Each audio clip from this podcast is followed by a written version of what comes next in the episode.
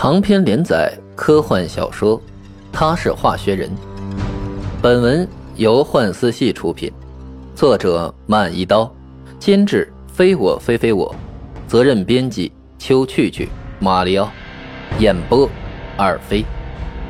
全文正在幻思系讨论区科幻小说板块慢一刀空间连载，全部文章请登录中国泛科幻 IP 孵化平台。幻思系点 com 收看第二集。二二八六年，二百五十年后，房间很大，大到足有两百多个平方，一整墙的书，一大堆的画材、玩具，还有一电脑游戏等等等等，这些都是马奇以前很喜欢的。他再一次睁开了眼睛，眼前又换了一个男宠。中国人，说是男宠，其实就是机器人看护员。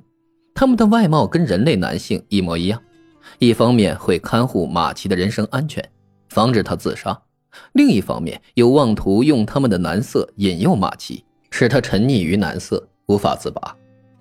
一会儿皮肤白皙，面庞俊俏；一会儿浑圆可爱，亲切宜人；或沉默，或冷酷，或逗逼，各种类型、各式款式的。机器人男宠，最初按照地域划分，北京、广东、上海、内蒙、西藏、云南，再按照人种划分，黄色人种、白色人种、黑色以及棕色人种。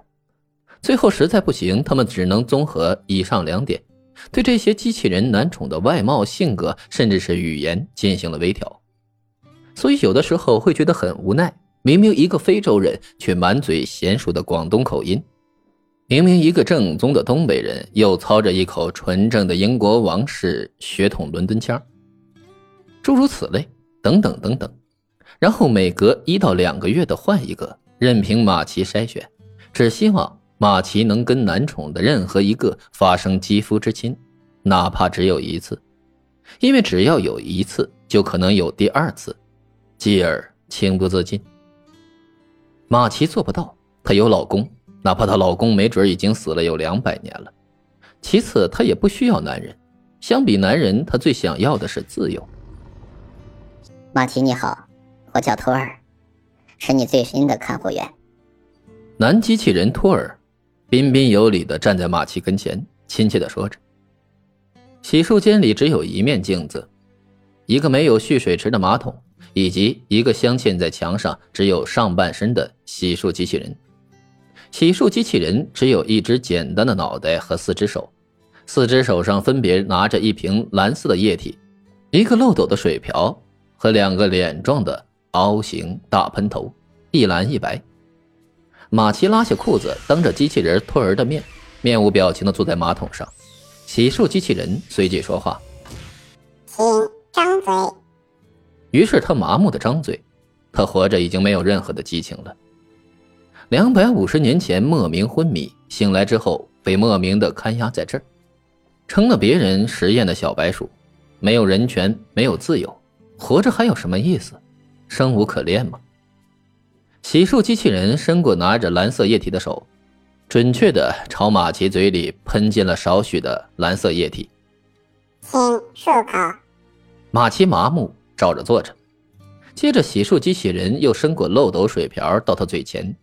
请除菌。马奇低头，把一口透明 but 伴有少量白色泡沫的细菌水吐进水漏，漏斗而下，似乎立马不见了。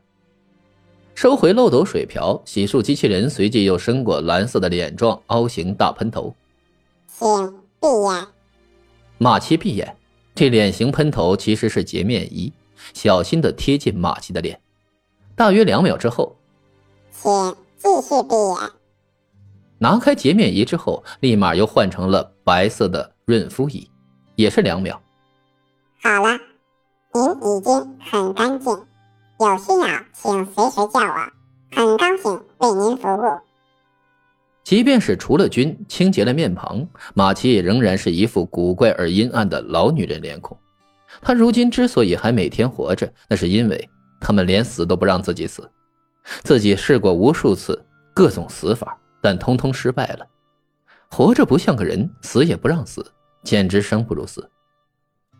外面一身浅蓝色护士服的窦护士端着健康营养早餐走了进来，她面庞精细，像一粒弧度精致、饱满、光滑的豆子，配上一头笔直的长发，可以可爱，也可以清高，可调皮，也可独立，加之一副美好身材，大可完美的置换于各种角色之间，游刃有余。可是从两年前开始，窦护士就很少再笑了，心情也不美丽，因为她今年已经一百二十二岁了。现在人类的平均年龄大概一百五十岁，一百三十岁之前，利用现有的医学科技，可以很好的将一个人的容貌乃至机体能力都保持在二十岁上下左右的最佳年龄状态。但只要一过了一百三十岁，身体就会迅速衰老，再也无法挽回。短短一两年。可以从一个青春二十的美貌姑娘一下变成一个老态龙钟的老太婆，每天颤颤巍巍，只能慢慢等死。所以，拥有这副美好面庞和姣好身姿的她，最多也只能有十年时间了。再过十年，她就会马上从一个二十岁少女容貌变成颤巍巍的老太婆。窦护士能不着急？心情能好得起来吗？一百年前。窦护士因为自己有幸意外加入这个专门研究马奇的实验研究中心而激动兴奋，没想到的整整一百年过去了，从马奇长寿身体上竟然什么也没找到，科学家们至今也没能破解他身上长寿而且不衰老的秘密。有的时候，窦护士恨不得把自己对于这种青春、对生命的焦虑全都责怪在马奇的身上。如果科学家们能早点突破，解决人类长寿不衰老之谜，他就不用担心即将到来的衰老跟死亡了。见偌大的房间里只有机器人托尔，知道马奇在洗漱间，窦护士才稍微等了几秒，就有点不耐烦了。马奇，你好了吗？我早上约了鲁医生要去矫正一下我的下巴，你能快点吗？机器人托尔朝他礼貌的微笑，他却视而不见，完全不理会。这一点跟马奇刚才表现如出一辙，那就是都不愿意待见这个机器人托尔。托尔就一直在洗漱间门口站着，整个过程门就那么开着，这是他的职责，必须时刻看护好马奇，防止他自杀。别说洗脸、上厕所，连洗澡也必须把门开着。马奇早已麻木，反正他又不是真的男人，裤子一提从洗漱间出来，也没有好脸色。你不是前天刚去过吗？这么快下巴又坏了？你不懂，快把早餐吃了。窦护士没有一点生气埋怨的意思，毕竟两个人已经有一百年的交情了。马奇接过他手里的一杯白色液体和一颗粉色只有大小的透明晶体。是心理作用吧？你再怎么折腾，也只有十年青春了。所以啊，我有时候羡慕你，都四百八十岁的人了，看着比我这一百二十岁的人。还年轻呢。马奇吃掉粉色的透明晶体，一口喝下白色液体，递回杯子。要不我们换一下？哼，你可别。说着话，窦护士掏出左胸前口袋里一只雪白色的笔状仪器，笔端上有个按钮，摁住靠近马奇的额头，笔头很快变成鲜亮的亮绿色。一切正常，你好好的，我先走了啊。窦护士刚走，马奇随即转身，把嘴里那颗没有吞下去的粉色透明晶体吐进旁边的圆形脸盆的大小的金鱼缸里。鱼缸里一共只有两条金鱼，一条金鱼看见这粉色的透明晶体，迅速游过来；另一条则不为所动，在另一边游来游去，明明近在咫尺，却当什么也没有发生。你不可以！机器人托尔试图阻止，被马奇冷冷打断了。别废话，一颗维生素而已，我死不了。偌大的房间，马奇在里边干什么都行。一整墙的书，一大堆的画材、玩具，一些电脑游戏，这么多的东西。可是这些东西对于马奇来说，还不如给他一部可以和外界联系的手机呢。专家们不允许，断隔了他与外界所有音讯。昏迷了一百五十年，苏醒了一百年，加起来，这有二百五十年里，他唯一得到的一件外界资讯就是：二百五十年前他比赛意外昏迷之后。冠军仍然是他的，这不是废话吗？不用他们说，自己也知道啊。所以对于马奇来说，不管这房间再大，里面有再多的东西，他真正用到的只有床、洗漱间以及这个金鱼缸。蹲下身子，慢慢坐在地上，仰头看着金鱼缸里粉色透明的晶体慢慢溶解，流出粉色颗粒，迅速跟水融合，然后又迅速被眼前这条金鱼给吃了。